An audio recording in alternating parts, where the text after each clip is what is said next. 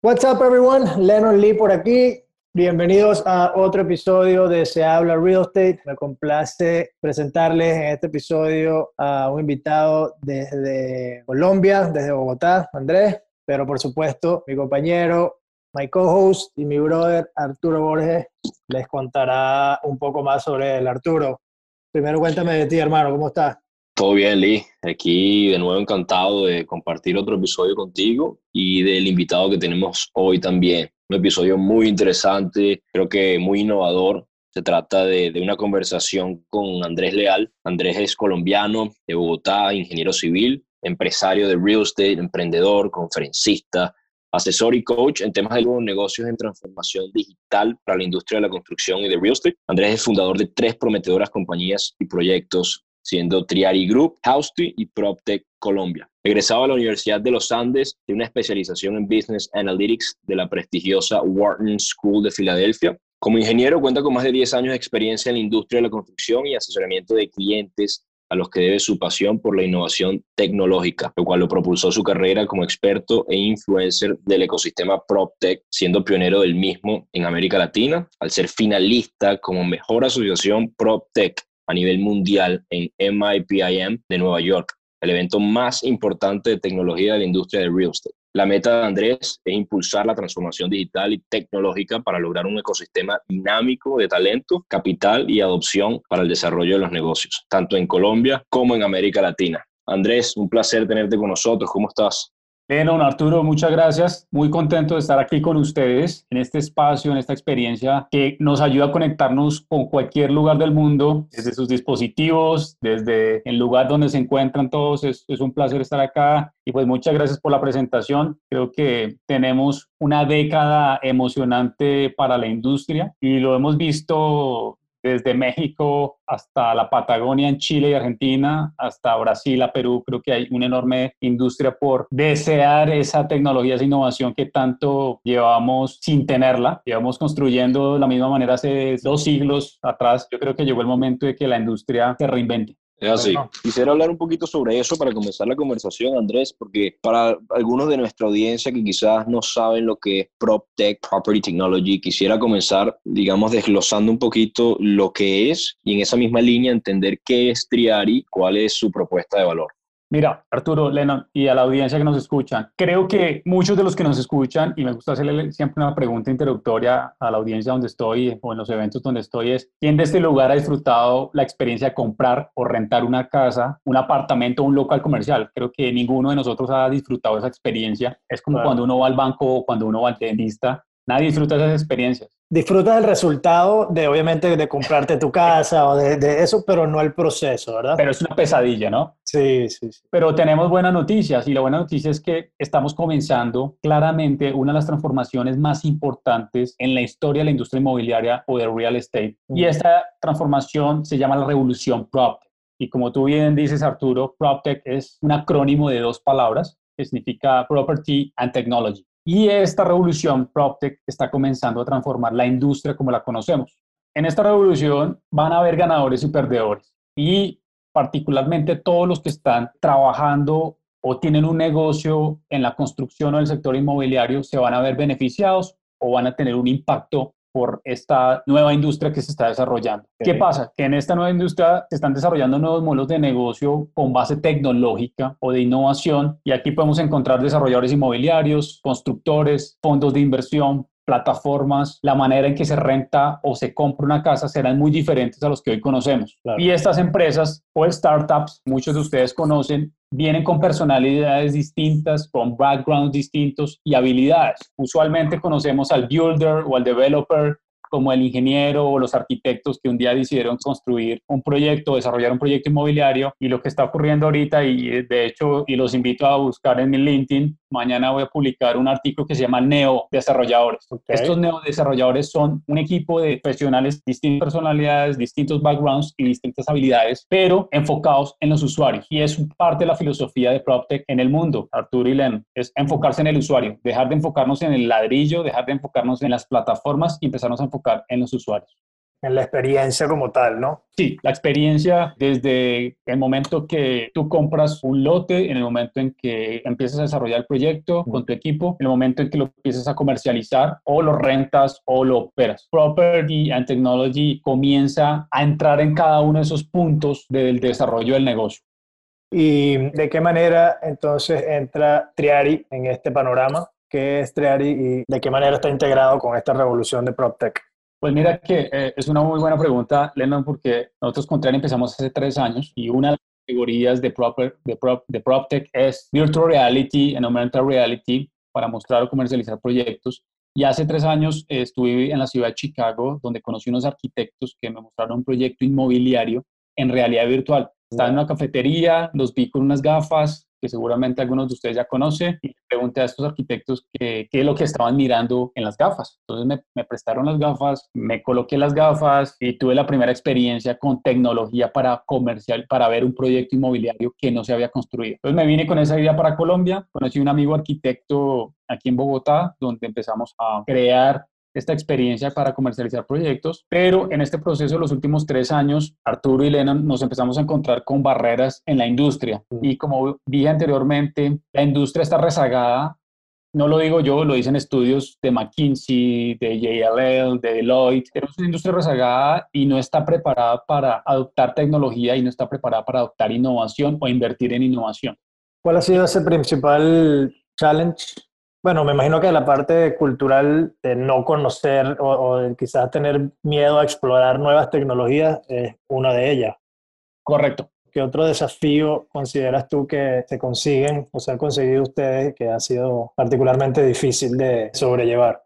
Mira, yo creo que un tema importante y es hacia donde migramos el modelo de negocio entre ARI o nos reinventamos es la educación. Nosotros creemos que la industria necesita conocer conceptos de cuarta revolución y cuando hablamos de cuarta revolución debemos hablar de tecnologías cloud, debemos hablar de realidad virtual, necesitamos hablar de cloud computing o computación en la nube, cuando hablamos de cuarta revolución debemos hablar de robótica. Cuando hablamos de cuarta revolución debemos comenzar a hablar sobre IoT, debemos comenzar a hablar sobre Big Data, ciberseguridad, automatización, Customer Experience y nada de esos conceptos la industria del real estate o de la construcción tiene claro aún. Entonces, en ese proceso, Arturo y Lennon, nos dimos cuenta que hay un vacío enorme en la industria y decidimos migrar nuestro modelo de negocio porque empezamos a reunirnos con constructores en México, desarrolladores inmobiliarios en, en, Perú, en Ecuador, en Colombia, en Chile. Y cuando veíamos que no tenían una estrategia digital para implementar tecnologías o software o plataformas, nos encontramos con que muchos de estos constructores ni siquiera tienen una buena página web o no tienen un CRM. Y lo, más, lo más básico. Lo más básico. Sí, olvídate de cuarta revolución. Esto ya, sí, Exacto. Inclusive hacíamos diagnósticos con empresas en Miami donde la experiencia de los brokers es terrible. Te pongo un, sí. un ejemplo, una, una, historia. Llamé a un broker para un proyecto en Miami de lujo. Nosotros sí. estamos haciendo un diagnóstico y el broker me dice, Andrés, mira, yo te envío la información hasta el lunes porque es que el sábado no vamos a estar trabajando. yo, what the heck? Claro, claro. Oye, te, te, estoy preguntando ya por un apartamento de 600 mil dólares. Cosas por eso es donde se dar cuenta que el problema no es el del broker, el problema no es de las herramientas, el problema no es de la tecnología, el problema es que las empresas en particular no han entendido que necesitan de una estrategia digital, necesitan de una estrategia de datos, necesitan una estrategia de comercializar su proyecto inteligentemente, necesitan claro. una estrategia con el usuario cuál es el customer journey que tengo hoy con mi cliente. Realmente cuando yo entro a la página de un builder o de un developer o a la de un proyecto inmobiliario, realmente voy a recibir la información que necesito, voy a recibir la información que yo estoy esperando en tiempo real, no que me pongan a esperar 5 o 10 minutos. Y por eso tocamos un poco al principio, Lennon y Arturo, ¿quién ha disfrutado esa experiencia de comprar vivienda o de rentar un apartamento o un local comercial? Nadie. Es terrible. Y no hablemos de los papeles. Sí, sí, sí. Claro. Andrés, ¿tu negocio es netamente B2B o también B2C? Mira, actualmente Contrari como consultores en tecnología e innovación, lo que buscamos es trabajar directamente con los clientes, con los tomadores de decisiones de las empresas del real estate, con los tomadores de decisiones de los developers, con las startups, porque nos estamos empezando a reunirnos con startups que buscan ese asesoramiento o ese concepto desde el conocimiento que tenemos en los últimos 3, 4 años y al mismo tiempo, pues con la gran fortuna de poder liderar el ecosistema aquí en Colombia, el ecosistema de tecnología e innovación para la industria, ha sido muy valioso y eso me gustaría contarlo porque hemos encontrado emprendedores que están desarrollando tecnologías increíbles para la industria y están desarrollando al mismo tiempo tecnologías para esos usuarios de los que estamos hablando, de esos clientes que están buscando hacer más fácil la compra de vivienda o hacer más fácil la hora de contactarse con un cliente, con un broker hay emprendedores que están haciendo cosas increíbles en distintas tecnologías. Una de ellas, blockchain, otras inteligencia artificial, customer experience, otras esas tecnologías que no hablamos anteriormente son IoT, domótica. Hay un sinnúmero de tecnologías que se están desarrollando hoy en el mundo PropTech que realmente están facilitando mucho más la experiencia de los clientes. Buenísimo. Mira, Andrés, para tratar de quizá masticarle un poquito mejor esto a nuestra audiencia y también me da curiosidad, vamos a decir que yo, yo soy un desarrollador y quiero levantar un edificio de condominio en el poblado, allá en Medellín. ¿En qué momento entras tú en la ecuación? ¿De qué manera y cómo realmente tú nos agregas valor a nosotros como desarrollador? Mira, crear y entra en el momento en el que lo que usualmente hacen los desarrolladores inmobiliarios es contratan una empresa de consultoría o una empresa que les ayuda a identificar cuál es el mercado objetivo al que deben apuntarle con su producto. Lo que ocurre hoy con las empresas tradicionales de consultoría como Deloitte o JLL o algunas que están en Latinoamérica es que ellos te estructuran el modelo de negocio desde el modelo financiero y de mercado. Ahora, dentro de esta vertical, Arturo, hay ya temas mucho más complejos de tecnología e innovación, como por ponerte un ejemplo. ¿Cómo se si ese proyecto que vamos a desarrollar en Medellín, arquitectura que desarrollan o diseñan tus arquitectos es la que realmente el mercado está demandando. ¿Cómo sé si a una familia de tres personas le gusta una terraza o más bien le prefiere una piscina o prefiere una cancha de básquet? Esas son las preguntas que hoy, por ejemplo, a nivel estratégico, a nivel digital, a nivel de experiencia de usuario, no solo en la compra, sino a la hora de cuando tú vas a comercializar el proyecto, hoy estas consultoras carecen de conocimiento a nivel tecnológico e innovación.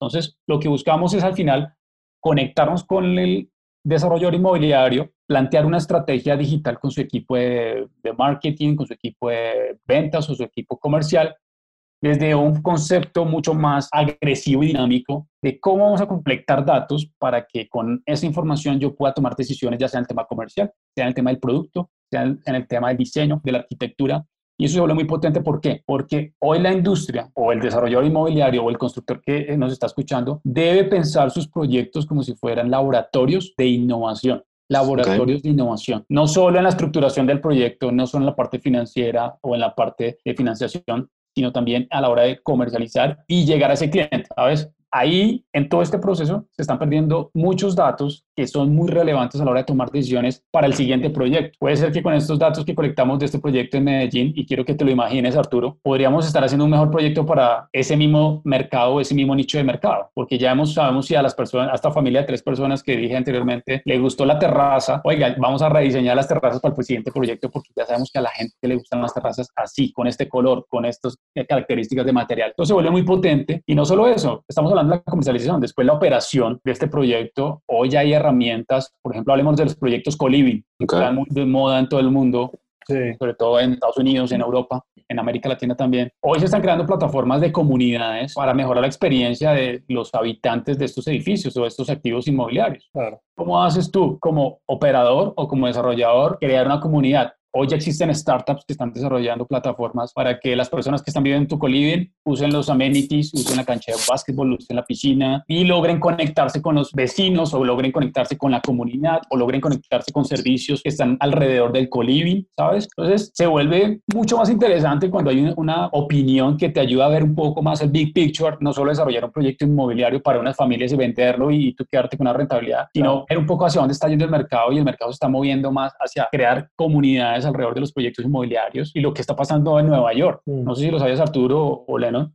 en Nueva York, todos estos proyectos de lujo, de luxury en, en, Manhattan, tenemos casos y ya tenemos datos donde compraste el apartamento de 20 millones de dólares, mm. pero nadie usa los amenities. Claro. nadie los está usando. Entonces ya están entrando empresas de tecnología o empresas PropTech a facilitar el uso de ese tipo de espacios en los proyectos inmobiliarios. No tiene sentido que tú como developer quieres entregar el mejor producto a tus clientes, pero al final no lo usan. Claro, cuando te refieres a facilitar, digamos, el uso o la implementación de esos amenities que tienen estos, estos proyectos, ¿a qué te refieres específicamente? ¿no? Claro, yo por un lado entiendo la parte, definitivamente, la estrategia digital de la recolección de datos para para futuros proyectos Sí. y tener una comunidad de inquilinos o residentes que estén integrados a través de alguna plataforma digital o de alguna plataforma, una aplicación o cualquier plataforma tecnológica donde si existe interacción, existe data que se intercambia y existe data que se acumula y obviamente se puede vender luego en un futuro. Pero cuando ya, digamos, estás en, el propio proyecto y justamente tienes de repente un complejo de apartamentos donde tenías una cancha de tenis, pero ya esa gente no quiere usar la cancha de tenis, ¿qué plataformas o qué tecnologías existen para promover esa creación de comunidad o el uso de los amenities o la integración de, de los residentes?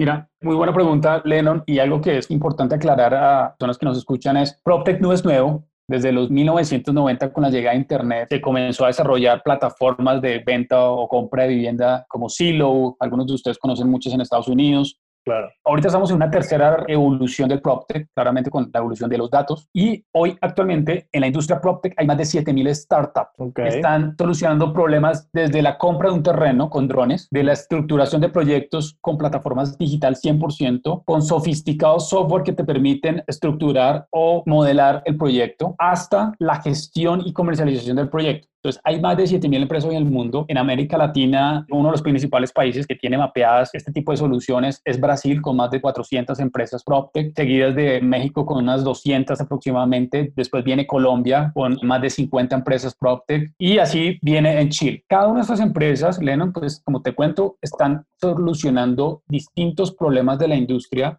desde el inicio de la compra de un terreno a la operación. Entonces, digamos, en Brasil ya hay un par que están desarrollando ese tipo de soluciones para la creación de comunidades en proyectos co-living. Hay otro tipo de soluciones que están enfocadas a los moles, centros comerciales en América Latina. Muchas de estas soluciones también son europeas que vienen, ven el mercado inmobiliario comercial en Latinoamérica muy atractivo. Hay soluciones tecnológicas que están enfocadas en senior living, en crear comunidades con senior living. ¿Sabes? De tus abuelos Lennon, no sé, están en un senior living y ellos a través de la aplicación pueden pedir servicios de atención de comida, quieren tal vez entrar a la piscina o quieren recibir su droga. Eso está jugando un papel muy importante en la creación de nuevos servicios. Entonces, esto aquí un poco y contándole a la, audiencia es, la industria PropTech viene con unos pasos gigantes. Hay startups y CEOs que están desarrollando modelos de negocio muy interesantes, no solo también en servicios, sino también en el sector financiero, donde se une un poco el tema de fintech y se une el tema de PropTech. Al final, todas las transacciones que realizamos real estate pasan por la industria financiera y allí ya hay startups en San Francisco, en Estados Unidos, en México, que están generando soluciones, como por poner un ejemplo, empresas que te compran tu casa en cinco días. Claro. Y ellos mismos la venden con datos en un mes, se la venden a un futuro comprador, porque ya tienen datos de la ciudad, saben quién está buscando un apartamento o una casa, saben si esa persona consume o compra X o Y producto. Entonces ya tienen datos muy importantes y estructurados que permiten a estas empresas PropTech crear o identificar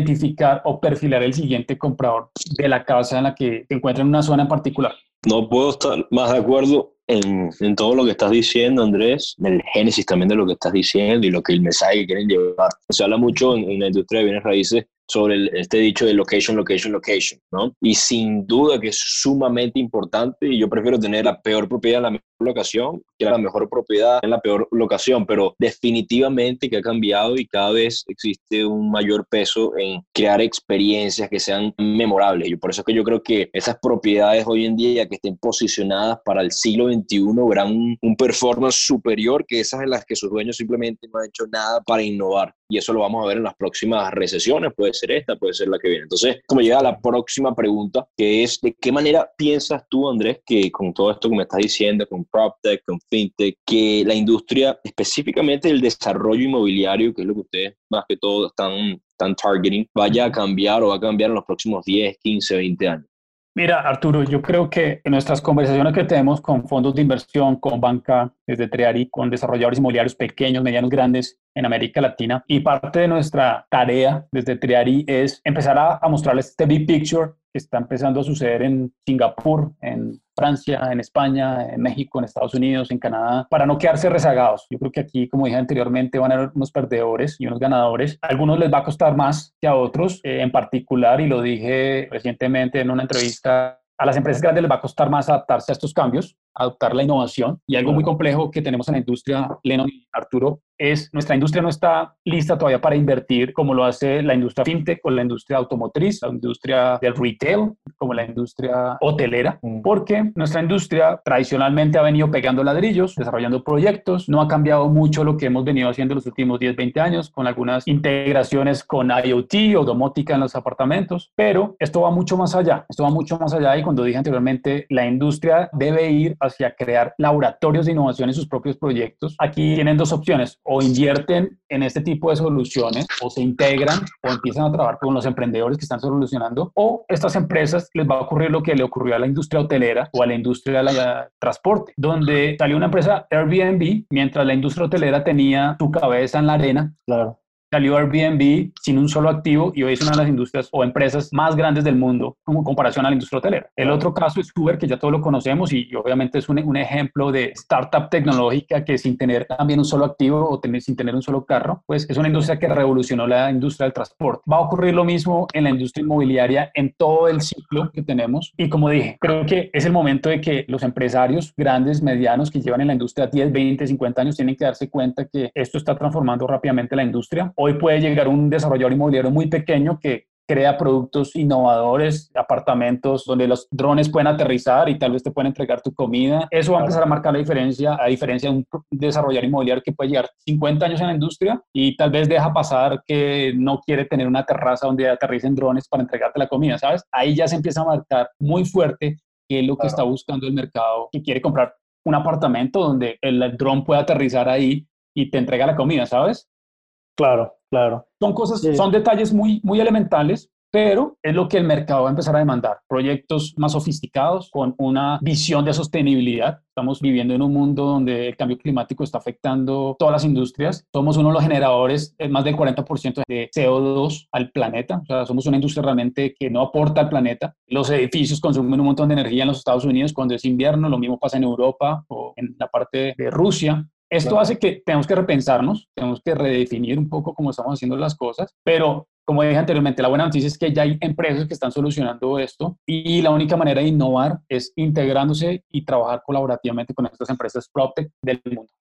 Interesantísimo, porque inmediatamente me pongo a pensar y tienes razón, hace unos minutos mencionaste algo de por estas líneas y lo que se me vino a la mente fue que, coño, ¿cómo es que tenemos, bueno, obviamente las empresas farmacéuticas, obviamente las empresas de transporte, bueno, de, constructoras de, de, carros, cualquier tipo de compañías, digamos, que están por ese lado, tienen grandes departamentos dedicados netamente a research and development. O sea, gente que está, un equipo completamente dedicado a entender las nuevas tecnologías, a desarrollarlas, a explorarlas, a ver qué se les ocurre y eso es todo lo que hace. No conozco pues compañías grandes de development, de real estate y no es que yo conozca todas las compañías ni cómo operan al detalle, pero siento que no es algo que se le da prioridad y con esta conversación te pones a pensar y dices, bueno, coño, de repente ese equipo, entre comillas, de Research and Development no tiene por qué ser un equipo como lo tendría la Ford,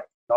Pero puede significar una persona, dos personas que tú tengas, digamos, en nómina dedicadas netamente a la parte tecnológica y implementación de ideas revolucionarias en tus proyectos como developer y creo que te pueden brindar ese, ese edge sobre el clásico constructor.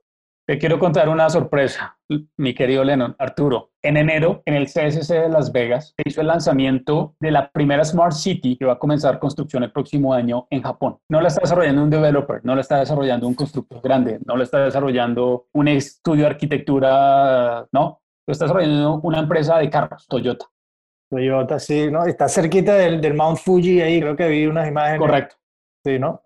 Esta Smart City va a ser el laboratorio de innovación de Toyota, porque ellos están preveyendo que quieren empezar a ver cómo va a ser el comportamiento de nuestra generación en los próximos 10, 20, 30 años, cuando estudiamos, cuando salimos a trabajar, cómo consumimos, cómo nos movilizamos en carros autónomos, cómo vamos a interactuar con robots pidiendo servicios, cómo vamos a interactuar con los drones recibiendo paquetes en nuestras propias casas o apartamentos, cómo va a ser el consumo de energía o de agua de estos edificios inteligentes cómo va a ser el consumo de servicios dentro de la casa o del hogar, cómo va a estar conectados los datos a la hora de tú pedir un servicio con Alexa o con Google. Esto lo está desarrollando una empresa de carros, o sea, escuchan, es de carros. Claro, claro. Si yo fuera un developer, yo me haría varias preguntas cuando escuchara este tipo de información. Es por qué una empresa de carros quiere hacer esto. Y hay una respuesta muy simple que me gusta darla porque estuve conversando con uno de estos empresarios de Toyota y la respuesta es muy simple. Queremos colectar datos, queremos predecir cuál va a ser el comportamiento de estos ciudadanos en esta ciudad, en estas calles, en estos carros, en estos edificios inteligentes, en estas casas, en estas habitaciones, en la manera en que comen, cómo lo piden, a qué hora lo piden, etcétera, etcétera. Y estas smart cities hacen parte de esta revolución PropTech. Al final todos vivimos en ciudades pequeñas, medianas, y cuando tú sales de tu edificio o de tu casa, entras a un espacio que es una calle, puedes entrar a una vivienda, puedes entrar a, un workspace como Regus o WeWork y todo está conectado y hace parte de esta conexión o de este futuro inmobiliario que tú me hacías la pregunta, Arturo, un poco como implementando, entra ya un jugador muy importante que es el tema de 5G. Mm. Okay. ¿Cómo hacemos para colectar todos los datos masivamente y poderlos volver valor y con eso poder tomar decisiones ya como empresas, como servicios? Y ahí hay una enorme oportunidad, ¿sabes? Yo lo veo como una enorme oportunidad para la industria Definitivamente, Andrés. Ah, nos encontramos en, obviamente no podemos obviar esta pregunta en plena crisis, una crisis de salud global que nunca habíamos vivido antes, por lo menos nadie en los últimos 100 años. Y quisiera saber cómo ves tú, desde tu ángulo, desde tu nicho, cómo estás viendo tú que esto pueda, digamos, crear cambios, secular shifts, que le llamamos en inglés, cambios que vayan a ser permanentes en la industria, cosas que quizás no vayan a volver a ser como antes a raíz de una crisis como la que estamos pasando. Bueno, mira, recientemente fue una de las preguntas que me hice, estoy un poco pensando en, cómo esto va a transformar la manera en que vivimos.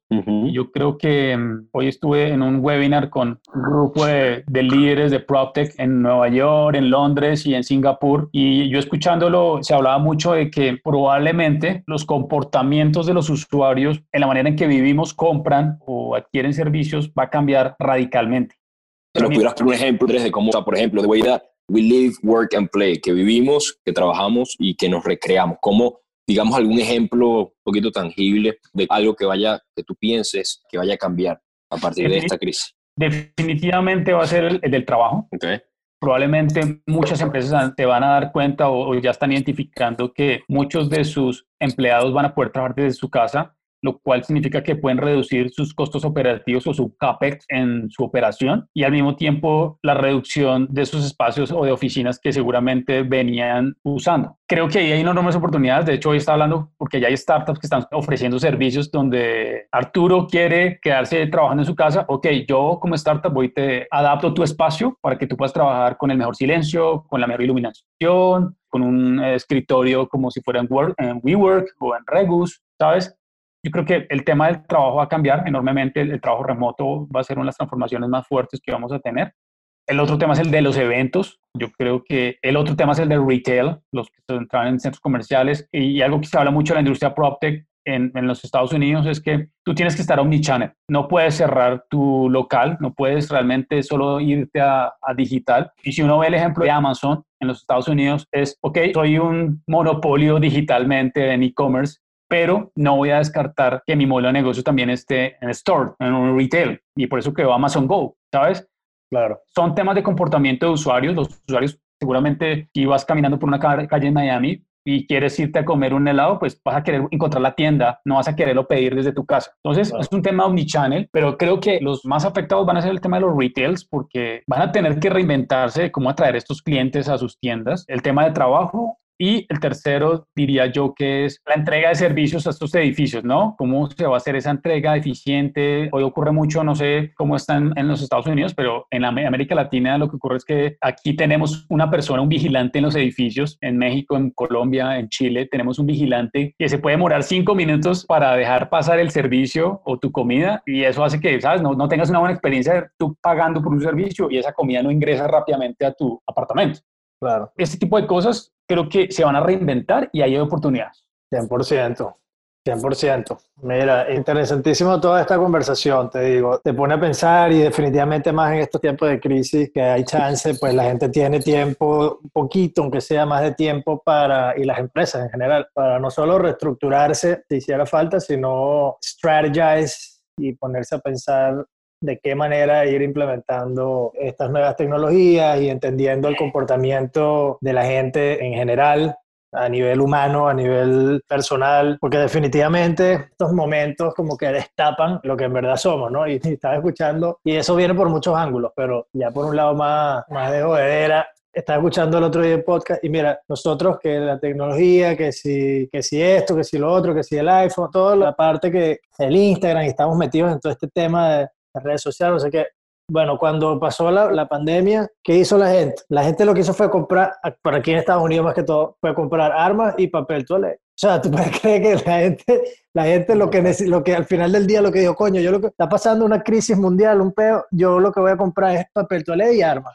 O sea, entonces, la razón por la que lo digo es porque hay que saber de verdad y tomarse el tiempo de entender esa, cómo se integra esta tecnología a lo que somos como animales, como lo más básico que somos como ser humano y pues ir implementando esas, esas estrategias. Mira, tú tocas un, un, tema bien importante, Lennon, y es lo que somos como personas, como profesionales, como personas, como familias, y es un tema de talento, ¿no? Y hay algo que, que no, no, he tocado acá y me gustaría dejar un poco a la audiencia, es el tema del talento y, y, a los empresarios que nos escuchan, a los developers, a los real estate firms, a todas estas modelos de negocio que nos escuchan, es el talento. Es una de las barreras que vamos a tener como industria en los próximos 5 o 10 años, y es algo que nos debe preocupar. ¿Por qué? Porque hoy las academias de arquitectura o ingeniería en América Latina, inclusive en los Estados Unidos, porque tengo de primera mano que hoy solo tú encuentras en el mundo tres cursos de PropTech en el mundo. Uno de ellos está en MIT, otro está en, en, el London Business School y otro en España. ¿Qué significa eso? Que la industria va a empezar a demandar sustancialmente esos perfiles y estas habilidades en los próximos años y no las vamos a encontrar. ¿Por qué no las vamos a encontrar? Porque simplemente la academia o la educación que están recibiendo hoy este tipo de profesionales está inservible. Obsoleta, claro obsoleta totalmente. Claro. Y hoy estos trabajos son para personas creativas, programadores, desarrolladores de negocios, personas que sepan de innovación, antropólogos, personas que realmente puedan ver el negocio desde otro punto de vista y puedan desarrollar ideas creativas, ideas que impacten a la sociedad, que impacten al, mercado. Y allí nosotros entre área ahorita estamos actualmente estructurando un masterclass, un curso de verano para tres universidades en América Latina, uno en el Monterrey de México, otro aquí en Colombia, en la Universidad Javeriana y en Santiago de Chile, la Universidad Católica. ¿Por qué es importante estos temas? Porque estos ingenieros o arquitectos que están en la industria, a, a, partir de que van a salir obsoletos, va a ser que más adelante se empiecen a quedar rezagados y se cree un gap muy fuerte en encontrar este talento. Entonces, si tú vas a una empresa de tecnología como Apple o Google, hoy un desarrollador junior que está ganando 5 mil, 6 mil, 8 mil dólares, hoy yo le preguntaría a un constructor, a un desarrollador, a un builder, ¿estás capaz, eres capaz de pagarle hoy a un data science 15 mil dólares, 20 mil dólares al mes? Entonces, allí hay un tema muy importante de talento. Vamos a encontrar a estas personas, cómo las vamos a, a educar. Atraer a esta industria también. Sí, y, atraer, claro. Total. Es un componente muy, muy interesante que tú tocas, es lograr educarlos, atraerlos y mantenerlos, ¿no? Claro. Que es un reto muy importante. Y yo creo que ahí pues todos tenemos que sumar, no solo la industria, sino también la academia, los que nos escuchan desde el punto de vista académico. No puede ser que estos estudiantes hoy no salgan de las universidades en Estados Unidos o en América Latina sin saber qué es fintech o sepan qué es PropTech. Claro. Andrés, alguien que, bueno, de repente un desarrollador pequeño o alguien que incluso quiere empezar una compañía de development o cualquier ángulo que le quieran dar a un emprendimiento en la industria inmobiliaria, que dice, bueno, sí, está interesado en esto, ¿qué consejos le puedes dar hoy que pueda ser implementado hoy mismo? O sea, algo práctico que diga, ya con esto que escuché hoy en esta entrevista y este consejo, ya, bueno, estoy un paso más cerca a poder implementar o, o, crear una compañía más valiosa? Lo que le diría a una startup es prototipar rápido, crear un MVP lo más rápido posible, sacarlo al mercado, escuchar a tus usuarios, enfocarse mucho en el producto y el servicio. Ok. ¿Alguna plataforma específica que se te ocurra o que conozcas donde puedan distribuir, digamos, ese MVP? Mira, el mejor consejo que le voy a dar a un emprendedor ahorita es entra a Y Combinator, es el, uno de los aceleradores más grandes de los, del mundo, que okay. ha acelerado Rappi en América Latina, ha acelerado empresas muy grandes como el Dropbox, han acelerado empresas como Uber, Airbnb. Mm. Sí, sí, sí. Tú puedes entrar ahí y vas a encontrar un taller exclusivo para emprendedores de cómo empezar a modelar tu modelo de negocio, prototipar rápidamente y sacarlo al mercado. Es mi mejor recomendación, entrar a Y Combinator. Ahí vas a poder aplicar a fondos de inversión, vas a poder aplicar a, recibir capital semilla. Es mi mejor consejo. Entra a Y Combinator, todas las herramientas están ahí. Te dan herramientas impresionantes para poder tú conocer más como sobre tu modelo de negocio de tecnología, de innovación. Si lo quieres enfocar a un producto, a un servicio, vas a recibir un montón de información muy valiosa. Y Combinator. Me encanta. Increíble. Para los desarrolladores, builders o developers que nos escuchan, es sentarse con un aliado estratégico que conozca el negocio. Ah. Hoy las industrias van a empezar a demandar servicios que conozcan el negocio, empresas que sean expertas en un área de conocimiento que otras no lo tienen. Un developer hoy no puede contratar una empresa que hace marketing para retail, o hace marketing para el sector automotriz, pero al mismo tiempo hace marketing para real estate. No, para allá no es la tendencia. Entonces, digamos, el mejor consejo que le haría a un developer es siéntese con un socio o un aliado estratégico que conozca el negocio y en el caso de tecnología es parte de lo que hacemos en Triari, es ayudar a sentarnos con estos fondos de inversión, developers, startups, porque tenemos un conocimiento del negocio muy fuerte para ayudarlos a guiar en esos procesos de transformación digital, pero con objetivos a corto plazo y largo plazo. No queremos simplemente, es como tú decías, eh, Lennon, simplemente hablar del cuento bonito, sino realmente aterrizar objetivos muy claros y muy cortos para que las, em-, las, empresas puedan testear, cambiar, eh, modificar. Y si esto me funciona, ok, go. Si no me funciona, ok, stop, let's change, ¿no? Vamos a cambiar esto. Claro, claro. Excelente. Bueno, Arturo, no, me, me, encanta. Estoy aquí deleitado, Andrés, de, escucharte. Realmente creo que esta, en esta conversación hay información muy valiosa, que hay gente allá afuera que esto lo empaqueta y lo puede vender por 10 mil, 20 mil, por X cantidad de dinero. Así que espero que la audiencia sepa valorar lo que estamos escuchando. Y para cerrar, quisiera hacerte la siguiente pregunta, Andrés. Imaginemos que te quedan, ni Dios lo quiera, pocos días aquí en esta tierra, que te toque partir y todo lo que tú has hecho o dicho, este podcast, un artículo que escribiste, lo que sea, en esta vida te lo tienes que llevar contigo. Nadie va a poder conseguir información tuya más nunca. Pero tienes la oportunidad de escribir en una hoja de papel dos o tres cosas que para ti son ciertas, dos o tres cosas que has aprendido a lo largo de tu vida que consideras ser verdades y que puedes dejarle a tus hijos, familiares, seres queridos. ¿Cuáles serían esas cosas? Muy buena pregunta, Arturo, y, gracias porque creo que más allá de lo que podamos generar a nivel económico, financiero, creo que lo más importante siempre será lo que somos, lo que creemos y lo que dejamos como legado a las generaciones. Y para responder a tu pregunta, lo que le diría a esas personas o a estos empresarios que nos están escuchando es trabajemos con lo que tengamos, Creo que al final a veces los recursos no son ilimitados como quisiéramos, los recursos que tenemos, pero creo que debemos aprender a trabajar con lo que tenemos y aportar valor a la sociedad, a nuestras familias, a nuestros trabajadores, a nuestros equipos de una manera colaborativa. Entonces, no importa lo que tengamos en las manos, con eso podemos construir mucho, podemos generar mucho valor, podemos cambiar el mundo, podemos transformar nuestras ciudades, podemos transformar nuestros países. La segunda cosa que les diría es que hoy en mi vida tengo claro uno de mis propósitos y es obsesionarme por el futuro. América Latina necesita obsesionarse por el futuro. América Latina tiene que dejar a un lado las ideologías y el pasado y empezar a obsesionarse por el futuro. Tenemos que empezar a aprender de los países ricos como los Estados Unidos, como Europa, Asia, como China, que se han obsesionado por el futuro y han dejado a un lado todo lo que nos han venido enseñando en América Latina, lo malo, la corrupción, la política, y empezar a obsesionarnos por el futuro brillante que tenemos. América Latina tiene los recursos que no tiene otras latitudes, otras regiones, y cuando empecemos a hacer eso, vamos a empezar a ver realmente cambios, no solo en la sociedad, sino en nuestras familias, en nuestras empresas, en nuestros equipos, cuando comencemos a obsesionarnos realmente por ese futuro. Y lo tercero que les diría es los valores. Yo creo que, no hay nada más importante en la vida que los valores y la ética. De nada nos sirve tener todo el oro del mundo como lo tuvo Steve Jobs antes de morirse. Y los valores son los que nos permiten como empresa, como ciudadanos, hijos, como padres, como empresarios, como emprendedores, de que eso que creemos, de eso que hemos venido construyendo, de eso que queremos que nuestras generaciones vivan o disfruten, tiene una sola palabra y es cuáles son tus valores y cuál es tu propósito. No puede ser que sea dinero, no puede ser que sea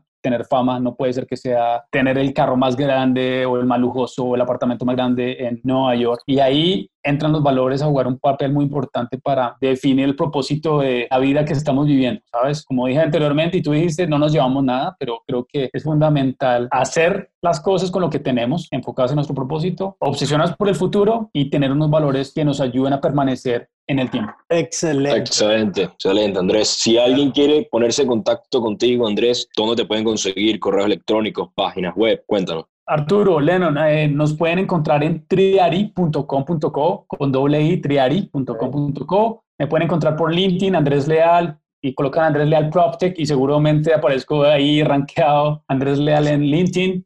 Forbes 30 under 30. Sí, en Twitter nos pueden encontrar como Triari Latam, me pueden encontrar como Andrés Raya Leal 7 en Twitter. Okay. Y nada, estamos para ayudar a las empresas, ayudar a los empresarios a revolucionar el futuro con tecnología y con innovación. Eh, estamos para servirlos, para ayudarlos, para aportar, para colaborar y para nosotros lo más importante es crear relaciones. Excelente, hermano. Excelente, Andrés. Súper encantado por la conversación. Creo que muchísimo valor en todo lo que conversamos, lo que compartiste. Así que, bueno, ya saben, si saben de alguien por allí que siente que puede conseguir valor en este episodio, por favor compártenselo, pónganlo en sus redes, eh, ayúdennos también a crecer esta comunidad que estamos creando aquí, de gente que está interesada en hacer dinero en real estate, en crear, en colaborar y en crecer en la industria de real estate, como lo estamos nosotros. Síganos en nuestras redes, se habla real estate en todas las redes, Twitter es se habla RE, nuestra página web,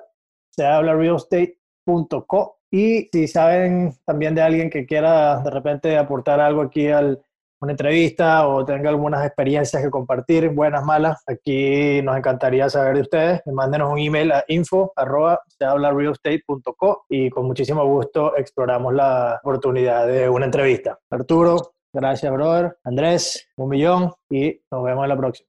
Gracias, chicos.